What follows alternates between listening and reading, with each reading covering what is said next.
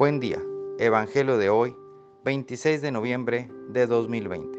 Mi nombre es Ignacio Salinas, pertenezco a la Iglesia San Patricio del Ministerio de Estudio Bíblico Nazarenos Católicos. Del Santo Evangelio según San Lucas, capítulo 21, versículos del 20 al 28. En aquel tiempo, Jesús dijo a sus discípulos, Cuando vean a Jerusalén sitiada por un ejército, sepan que se aproxima su destrucción. Entonces los que estén en Judea, que huyan a los montes.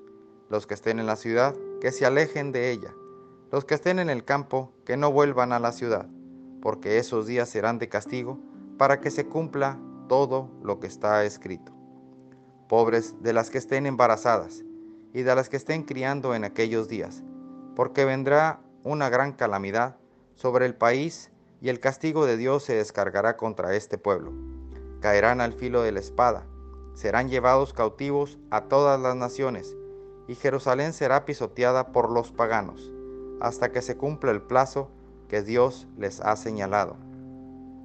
Habrá señales prodigiosas en el sol, en la luna y en las estrellas, y en la tierra las naciones se llenarán de angustia y de miedo por el estruendo de las olas del mar.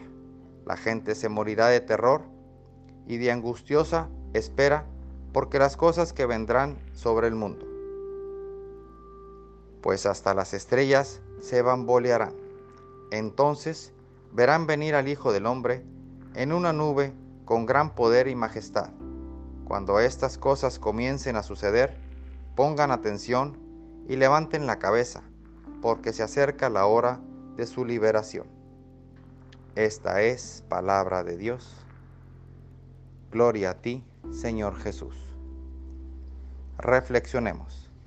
En este Evangelio, Dios nos previene que los tiempos se tornan hostiles, que nuestra vida puede caer en la monotonía, que nos podemos sentir desubicados. No tengamos miedo al futuro, oremos y hagamos las paces con el Señor. Él vendrá con poder y gloria. Llenémonos de fuerza y estemos atentos porque se aproxima nuestra redención. Seamos fieles y mantengamos el rumbo de nuestra vida en la misión que Dios nos encomendó. Oremos. Nada te turbe, nada te espante. Todo se pasa, Dios no se muda. La paciencia todo lo alcanza. Quien a Dios tiene, nada le falta solo Dios basta. Vayamos con alegría a proclamar lo que Dios nos ha enseñado. Que tengan un excelente día.